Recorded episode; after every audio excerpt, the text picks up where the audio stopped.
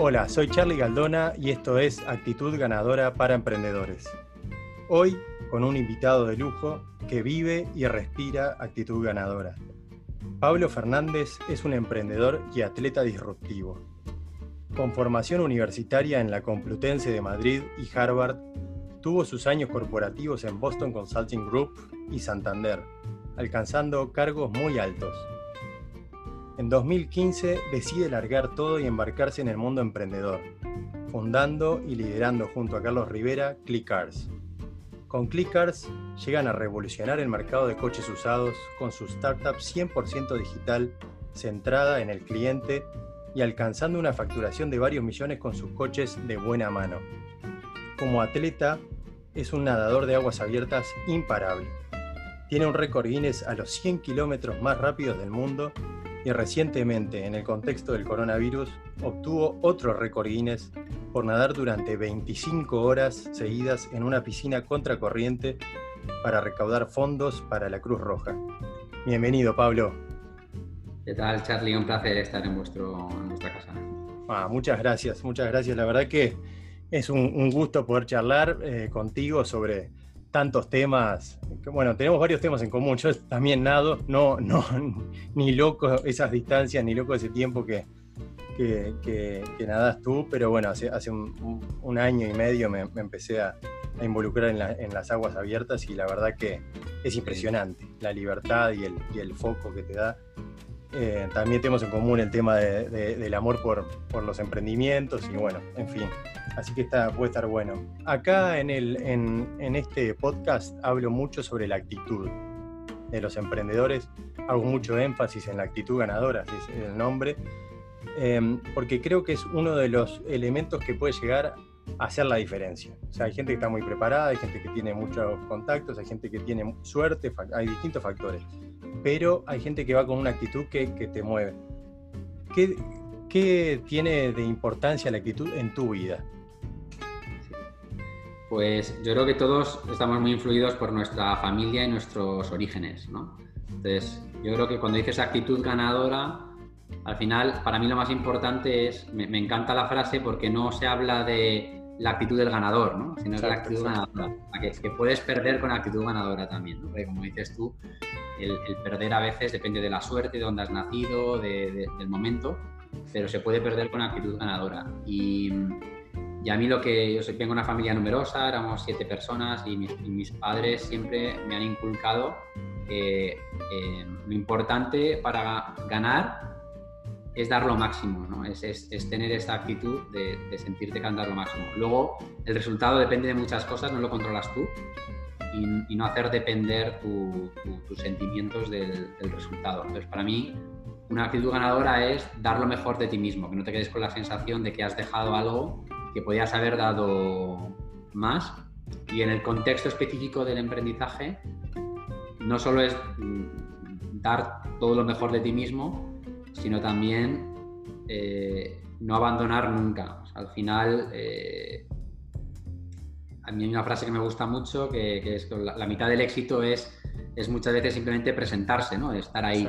hay mucha gente que no tiene éxito porque ni siquiera lo intenta. Entonces, e, esa parte de perseverancia resiliencia también y que, que bueno, pues al final es, esa actitud de, seguir para adelante, brazada para brazada, cliente a cliente, eh, inversión tras inversión. Y, todas las historias de todos los emprendedores que llaman de éxito, que se llama lo que yo llamo el éxito cosmético o el éxito a posteriori, que es haber vendido a la empresa o recaudado mucha, levantado rondas o tener inversores prestigiosos o lo que sea, eh, todo eso está prevenido de, muchas, no solo fracasos, sino momentos de lo que se dice en inglés, ¿no? Near Death Experiences, que te hacen ser mucho más humildes y, darte cuenta que, pues, que, al final has llegado ahí, lo que decías tú, no por haber sido el más listo, sino por haber sido el que más ha aguantado. Pues creo que la actitud tiene mucho de, eso, ¿no? de dar lo mejor de ti mismo y, no rendirte nunca, no tirar la toalla. Sí, totalmente de acuerdo. Aquí eh, hablo de eso. Básicamente la actitud ganadora es intentar superarse a sí mismo. O sea, a veces ni siquiera es contra otros. Es, primero arrancar con, uno mismo. Este, y después, bueno, obviamente en el, mundo emprendedor, en el mundo de la competencia deportiva también, siempre hay, bastante paralelismo y, veo, que hay muchos emprendedores que llegan al high performance, que es a, lo que yo, em, bueno, lo, que hago en coaching, básicamente intento que lleguen los emprendedores a, un nivel de, performance, de alta performance. veo que hay muchas veces una conexión entre el, el deporte de equipo o el deporte de, alto rendimiento y que después lo vuelcan a la empresa. Eh, hablando de eso, ¿cuándo arrancaste con el tema del deporte de alto rendimiento? Porque más allá que lo hagas a nivel amateur, es impresionante las cosas que haces. Sí, bueno, pues, pues es curioso, pero alto rendimiento fue tarde. Es decir, yo cuando empecé, cuando tenía, bueno, eh, digamos, mi padre era futbolista de segunda división B en España era portero y él quería que yo fuera futbolista, pero bueno, tuvo un problema de las rodillas a los 14 años y el médico dijo, este niño, este chico no vale para fútbol y, me recomendó natación. Entonces me apunté a un club de natación y ahí me cambió, me cambió todo. Entonces siempre he nadado desde pequeño en, en, clubs, luego hice ciclismo, hice triatlón eh, también. Y yo veía que nunca era el más rápido, o sea, siempre me ganaban mis compañeros, pero yo era el que llegaba más descansado al final, ¿no? Y siempre se me quedaba pequeña la piscina, siempre veía que, tenía capacidad de ir más. Y un entrenador me dijo, oye, ¿por qué no pruebas el tema de las aguas abiertas? Entonces empecé a hacer 5 kilómetros, 10 kilómetros, luego me apunté al estrecho de Gibraltar y veía que, que, acababa y que tenía ganas de más, o sea, como que mi cuerpo tenía esa, esa capacidad. Y a partir de ahí pues fui descubriendo ese, ese mundo maravilloso de las aguas abiertas que la gran diferencia que tiene frente a la natación competitiva es que cuando tú dices que has cruzado el estrecho de Gibraltar, la gente no te pregunta, ¿y qué tiempo hiciste? ¿no? ¿Con cuántas gente más de tal? Sino que te pregunta, oye, ¿cómo fue la corriente? ¿Te encontraste tiburones o, o, no? ¿Y qué tal el viento y el frío? ¿Y, llovió o no llovió? ¿Y los barcos? Eh, entonces, eh, y en el fondo lo que me gusta de, nadar en el mar es, es como la vida del emprendedor. ¿no? Te lanzas y no sabes qué te vas a encontrar. y, tú ves la, meta al final, ves el otro lado de, en este caso, pues empiezas en Tarifa, en España, y ves la, roca de Gibraltar en, Marruecos, y dices, bueno, voy a ir para allá, pero luego primero te encuentras una corriente que te lleva contra el Atlántico y dices, bueno, ya, primera hostia de la vida del emprendedor, ¿no? Me lanzo para allá y llega la corriente que me tal. Luego de repente, eh, vale, ya pasas esa corriente, y empiezas a ver barcos que parece que te van a atropellar, pero luego no te atropellan. Eh, de repente ves cosas pasando por debajo y dices, será un atún, un delfín o otra cosa. Entonces, me gusta porque es, mm, te da esa humildad de que no todo depende de ti. También es un deporte en equipo, aunque parezca que es que vas solo, dependes también de una embarcación, de un kayak, de gente que te alimenta, que, te indica por dónde, por dónde ir. Y la planificación. claro hay mucho paralelismo con lo que es la, vida del emprendedor, que no estás solo, tienes un socio, un fundador, tienes, tienes inversores o mentores que te ayudan, eh, gente que te anima en momentos bajos, cuando tienes frío y dices no voy a llegar y que te dicen venga, sí, olvídate. Entonces, me encanta por eso. Yo creo que al final, una de las cosas que yo digo es que en la vida hay que disfrutar el proceso, hay que disfrutar el camino, no la meta. Y, cuando lanzas una empresa, pues con Clickars tuvimos mucha suerte, hemos facturado más de 100 millones de euros, la empresa levantó varias rondas, incluso fue adquirida recientemente por el grupo Pio Citroën, que es el cuarto grupo automovilístico del mundo. Entonces, bueno, hemos ganado muchísimos premios. Entonces, ha sido una startup que ha hecho, dando empleo a cientos de personas, entonces es una startup que ha hecho todos los ciclos de crecimiento y lo que era ese éxito ético. Pero al final, yo lo que he disfrutado no ha sido el día que se vendió, el día que me dieron un premio, el día que alcancé una ronda lo que he disfrutado es cada día, o sea, es una aventura eh, y, porque al final, si tú te pones, ha habido muchos, muchos momentos de suerte, ¿no? De, haber lanzado un momento de bueno, de que no nos haya pillado ninguna crisis, aunque bueno, ahora tenemos esta, esta nueva crisis. Y ahora hay que tener esa humildad de reconocer que el éxito muchas veces no depende de uno, lo que depende de uno es, entonces, no dependas tu felicidad y tu satisfacción del resultado final, de ganar dinero o, de vender la empresa o lo que sea, sino hazlo depender de, sentirte orgulloso de lo que tú has hecho cada día y de disfrutar ese, ese camino. Y lo mismo me pasa en los retos, de disfrutar eh, esa preparación. Está, está, impecable, Pablo. Ahora que hablaste de, bueno, del, del camino eh, eh, es algo que, se escucha mucho en esto de, los emprendimientos, disfrutar del camino. Obviamente, cuando te encontrás con las caídas, cuando te encontrás que las cosas no funcionan, ahí donde entra de repente a tomar acción la resiliencia, esa que, ya estás acostumbrado, porque ya varias veces te debe haber faltado el aire nadando, varias veces te debe haber agarrado una corriente que no era mucho más fuerte de lo que he calculado. Y, este, a ver, yo fui a nadar muy poco, hace poco en, Punta Ballena, y en, Uruguay, y me agarró una corriente y terminé nadando el triple, de según lo que decía después el reloj, de lo que había calculado, hasta una boya y volver. Y, bueno, dejas todo, hay que, hay que ir y dejar todo, pero, pero llega un momento que sí, bueno, capaz que, le erré al cálculo. Eh, hablando de esa anécdota, me crucé con una tonina, que es un, pequeño delfín medio negro, y me subió el corazón a 500, pero a 500. Este, estaba, dije, es un tiburón, no sé, me volví loco. Este, ahí te veo con los tiburones. Estuviste en Sudáfrica nadando con tiburones. Una locura total. Este, de, dónde sale esa locura y, cómo haces para no, no, volverte loco con los tiburones alrededor tuyo? Yo, algo que tienen los, emprendedores es, y también los deportistas, es, la parte de, la amígdala del miedo que tenemos todos ahí en la cabeza activada 100%. ¿no? Esa es la parte del cerebro que nos hace estar alerta, que no te puedes relajar. Entonces, eh, al final un emprendedor es cualquier cosa que puede llevar la empresa abajo. No eres un ejecutivo tranquilo en tu empresa donde te van a bajar el bono, es una promoción, ¿no? Es que mueres, o sea, si te relajas mueres, ¿no? Eh, un poco en, el mar te puede pasar lo mismo, ¿no? Entonces, eh, es, yo es una buena metáfora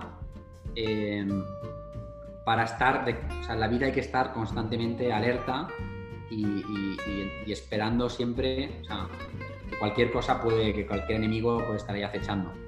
En el caso de, esta, de lo que veis detrás de mí, que fue fundado quizá hace un año, en, justo en mayo del 2019, en Sudáfrica, eh, que decidí, porque en el mar hay mucha gente que tiene miedo a los tiburones, eh, y solo hay siete personas en el mundo que mueren por ataque de tiburón, frente a 50.000 por serpiente o 15.000 por hipopótamos o otros animales, y sin embargo es uno de los animales más temidos del mundo, ¿no? Por las películas de, Y bueno, con un amigo mío que es investigador de tiburones blancos de la Universidad de Cape Town, pues decidimos estar, hacer un reto que era estar una hora nadando en Sudáfrica, rodeado de tiburones, eh, nadando crawl, pues, eh, y los tiburones alrededor.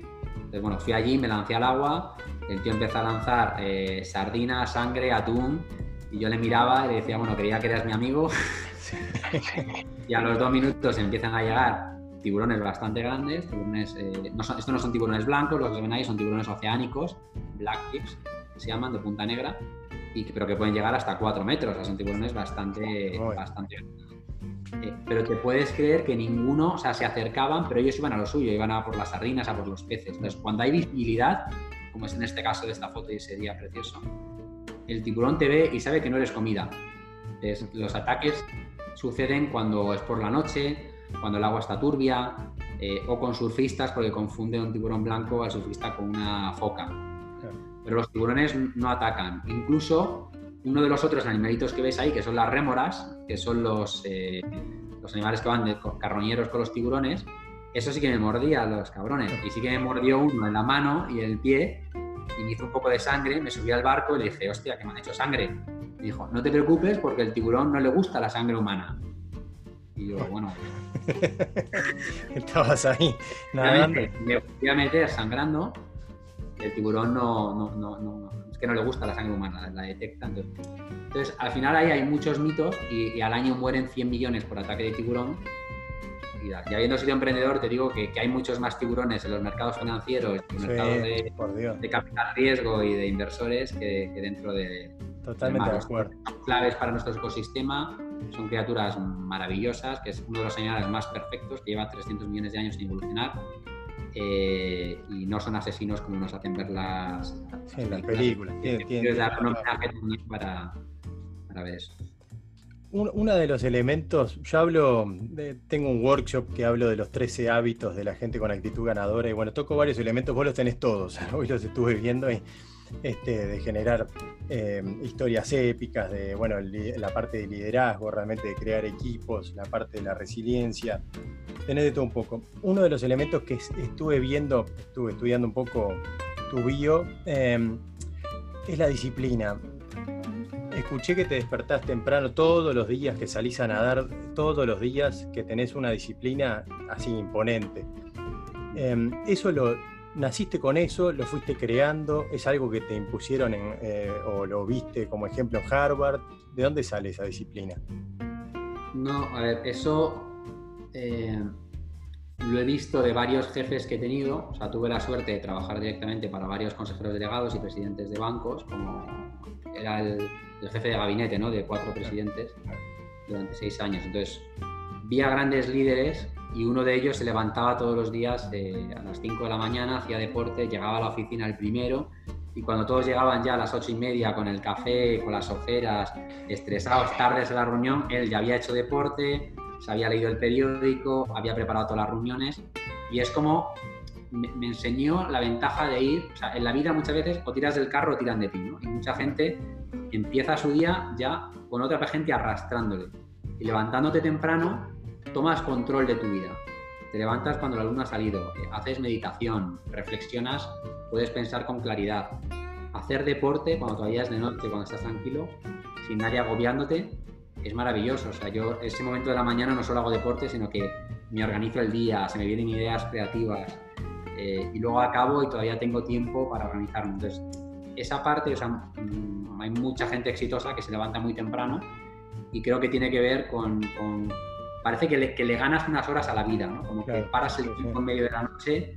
Y es cierto que estás un poco cansado, esos primeros minutos que te levantas, que te suena el reloj a las 5 de la mañana y dices, ¿qué coño estoy haciendo aquí? Y te meter a la piscina, aparte, no, no, no salí a correr una vueltita acá que te pones los, los zapatos y salí.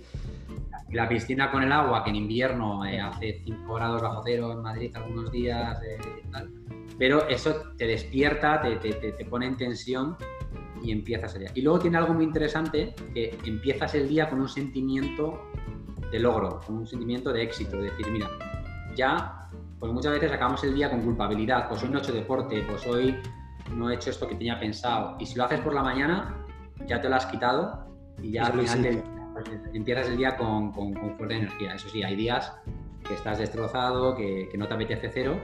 Yo pongo el ejemplo de Michael Phelps. A Michael Phelps eh, entre, entre Atenas y, Beijing en el 2004 al 2008. Estuvo cuatro años entrenando 365 días, todos los días del año, no faltó ni uno. Luego ganó ocho medallas de oro la gente, ¿no? Es que está genéticamente predestinada. Bueno, sí, todo eso está bien. Sí, sí, pues trabajo, trabajo y trabajo y, bueno. Cuatro días sin saltarse un solo día de entrenamiento, jugando todos los días. y esa disciplina es la que te crea un depósito de resiliencia que en los momentos duros es lo que te hace resistir y lo que te da confianza. Cuando hice este reto de nadar 25 horas, eh, ahora hace poco, pues eh, me acuerdo que iba por la noche, ya con 19 horas, durmiéndome, cansado, pero al final era, joder, si he sido capaz. Aunque no, tenía gasolina en el cuerpo de resiliencia que no sé de dónde salía. Y eso sale de, todos esos esfuerzos de, los días. Los grandes éxitos se, se descomponen en pequeñas pasos. Exacto, exacto. Yo siempre pienso en la siguiente brazada, en el siguiente minuto, en el siguiente paso. Si tú miras o cuando nadé 100 kilómetros en el océano, cuando empecé, no, si piensas que te quedan 100 kilómetros, te vuelves loco y, no tal. Pero yo era, bueno, el siguiente kilómetro, la siguiente parada, la siguiente comida, la siguiente brazada, el siguiente rayo de luz. O sea, dividir los grandes en pequeñas cosas manejables, creo que es un consejo muy bueno para, Sí, es algo de lo que hace poco hablé con, también con, Enrique Topolansky, él, asesora a muchas empresas y es, también emprendedor.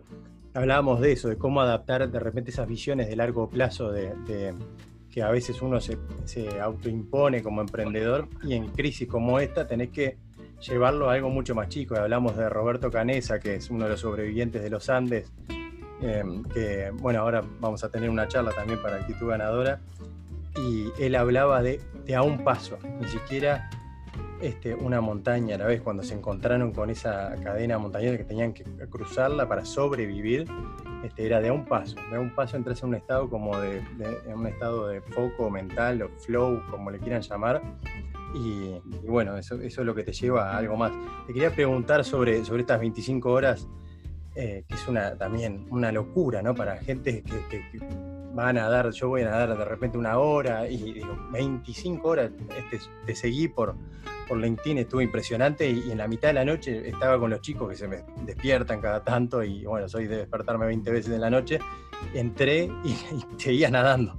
Y seguía, y seguía, digo, qué increíble, este, yo estoy acá luchando a ver si, si, se duermen o no se duermen, pero vos seguías nadando y nadando, nadando, 25 horas sin parar.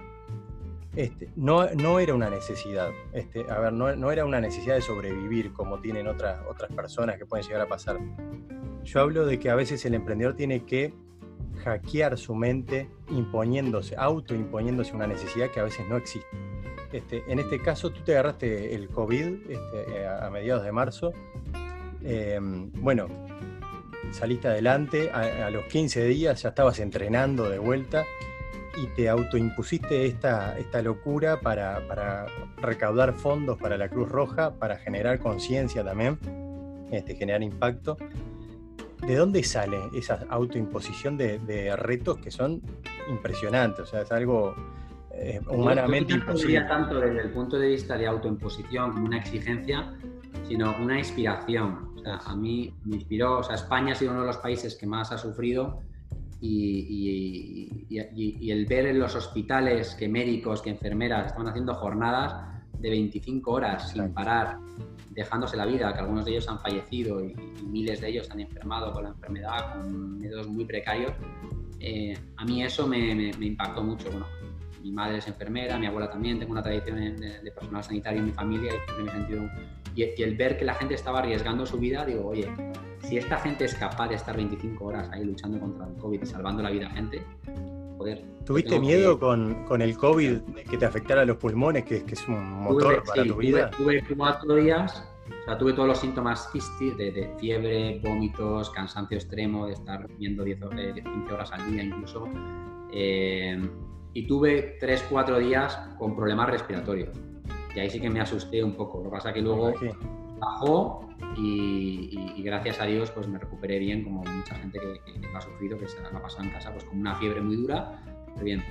Es cierto que luego me planteaba el reto de mucha gente, oye, pues tienes que hacerte una prueba en los pulmones, o después del COVID hacer un récord así, la gente, oye, estás loco, ve a un médico, eh, Pero bueno, o sea, yo lo que quería demostrar era primero homenaje a toda la gente que se ha dejado la vida por, por salvarnos, al personal sanitario, héroes, transportistas, que nos han llevado la comida a casa para que no nos falte de nada.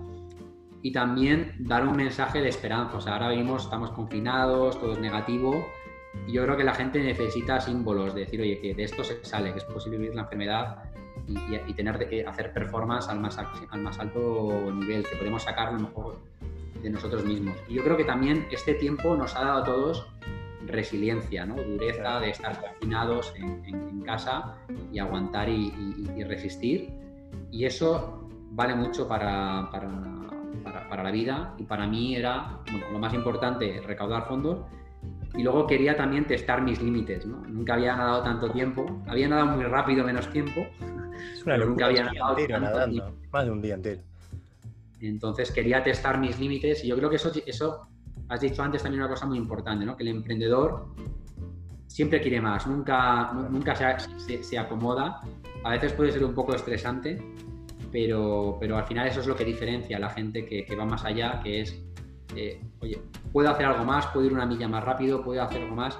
Y el ser humano, cuando te fuerzas, eh, la verdad es que te sorprendes de lo que, de, lo que uno es capaz de hacer. Sí, gente que, que, mira estos retos me dice, joder, ¿cómo, y, yo me, acuerdo cuando era más chico y, miraba a gente, a role models, los veía como muy lejos, ¿no? Y a lo mejor alguien puede estar viendo esto y dice, bueno, este tío... Bueno, eso es un ejemplo para, los, em, ahora la gente que sigue el podcast, ni que hablar, pero emprendedores jóvenes que ven y dicen... Pero todo el mundo, yo mi primera con 21 años eh, quebró y fue, y fue un fracaso, pero gracias a eso la segunda la empecé con la mosca en la oreja y mucho más precavido y, me ayudó ese fracaso a hacerlo. O, batí el récord de los 100 kilómetros, pero antes fracasé dos veces en Sudáfrica intentando, también porque me atacaron medusas, porque vomité y tuve un problema digestivo. O sea, la vida está llena de fracasos y de, intentos. Eh, luego lo bonito es que la gente solo se queda con, el titular. y la, foto final, pero ni que hablar que la cantidad de esfuerzo, planificación y, cantidad de veces que debes de haber nadado este, eh, pensando siquiera en, un reto mucho más chico y, bueno, y ahora te, te, impusiste este tipo de cosas. Te quería redondear la chapa, no te quiero sacar más tiempo, podría estar horas hablando con... Es súper interesante todas las cosas que hace Pablo y la verdad que me encantaría si algún día estás por acá por Holanda cuando termine todo esto, este, me encantaría que vengas a cenar a casa y charlamos tranquilos. Em, una de las cosas que vi que también estás haciendo y que está muy bueno por el impacto que tenés y la gente que te sigue y, las cosas que haces son las causas por el planeta. Eh, ahora, este momento del coronavirus, del COVID, que nos hace como detenernos un poco a ver en qué estamos, el consumo, etcétera, nos hace también reflexionar. Eh, por ejemplo, eh, a ver, es necesario que viajes en el avión a, a una reunión de una hora del otro lado del mundo y volver eh, ¿por qué no lo hago por acá? Y no tiene el mismo impacto, pero de repente igual está bien. Te vi en fotos que has puesto por, distintos lados del mundo con el tema del plástico en los océanos, bueno, la, movida que está haciendo con la Cruz Roja. Contá un poco cuál, es el objetivo tuyo y cuál es la misión que tenés detrás de todas estas, causas más grandes. Sí, esto, bueno, al fundar mi empresa, clicas.com, mi socio y yo, firmamos una carta que se llama La promesa de los fundadores de Founder Pledge, en las que nos comprometimos a donar parte de lo que ganáramos cuando vendiésemos la empresa a causas sociales. Con lo cual, cuando, cuando vendimos la empresa, pues bueno, pues ya el papel se convirtió en, en realidad y, yo decidí eh, vincularlo a, retos solidarios de natación. Entonces, eh, he estado los últimos años viajando por el mundo eh, haciendo retos y donando allí donde, donde, donde nadaba y combinando esas dos pasiones de alguna forma de la natación, la aventura, las aguas abiertas y también yo creo lo que en inglés se dice feedback, ¿no? el, devolver a la sociedad lo que uno ha recibido. yo he pasado 10 años en Estados Unidos donde esa cultura de devolver a la sociedad es, es muy fuerte. También estoy muy agradecido de haber nacido en un país como España, haber tenido una educación muy, muy, buena. Eh, soy del barrio de Carabanchel, que es uno de los barrios más pobres de Madrid, entonces mis padres mandan una educación, he podido tener buenos colegios, buenas universidades. Soy un afortunado del planeta, ¿no? Si hubiese nacido en el Congo o en Gambia probablemente estaría muerto eh, o, otras cosas. Y, creo, que, creo que hay que ser, hay que devolver a la sociedad parte de lo que ha recibido. Y, por terminar, porque hay muchas causas sociales, pues a mí la, la causa que en estos momentos más me, me tira más y la que voy a seguir luchando los próximos años es el tema de la conservación de los océanos. Muchas veces nos olvidamos, estamos en el, le llamamos el planeta Tierra, pero es el planeta agua, ¿no? el 80% es agua. Y, yo que nado mucho me encuentro más plásticos que, peces. ¿no? La gente me dice, encuentras tiburones? Y yo digo, ojalá, ¿no? están en peligro de extinción y, y, muriendo. Y, creo que lo que dices es verdad. Creo que esta, esta, este confinamiento, esta crisis, nos está haciendo reflexionar muchas cosas, valorar los pequeños detalles, que no hace falta irte a una esquina del mundo para ir a una playa, que la tienes a, cuatro cuadros muy cerca y yo creo que ahí pues ojalá eh, disminuyamos un poco el consumo, la huella de carbono, los, los, viajes, que hagamos una sociedad más centrada en las pequeñas cosas. Eh, eh, queda mucho, y evidentemente mm, el virus se irá en algún momento y volveremos otra vez a nuestro consumo frenético y los retos del cambio climático, etcétera. Pero como dices tú, yo creo que esta, esta crisis tiene cosas malas, pero tiene cosas buenas y esperemos que una de esas cosas buenas sea la concienciación con, con, el cambio climático y que no hace falta irte al otro lado del mundo para ir a la playa, que te puedes ir en, en Uruguay o en España hay playas preciosas y no hace falta que el uruguayo se vaya a Ibiza o que el Ibiza se vaya a Uruguay. Sí, ni que hablar. Bueno, yo que vivo en Holanda, acá la gente se mueve por millones. Este, y, ahora esto es una adaptación al, working from home. Y, la verdad que al principio es un poco choqueante. Lo, veía con mi señora, que ella es, jueza, es abogada de jugadores de fútbol y, jueza de la FIFA. Pero ahora la verdad que creo que se está adaptando cada vez más y va a querer trabajar de acá de casa todos los días. ya llega un momento que, también somos animales de costumbre muchos.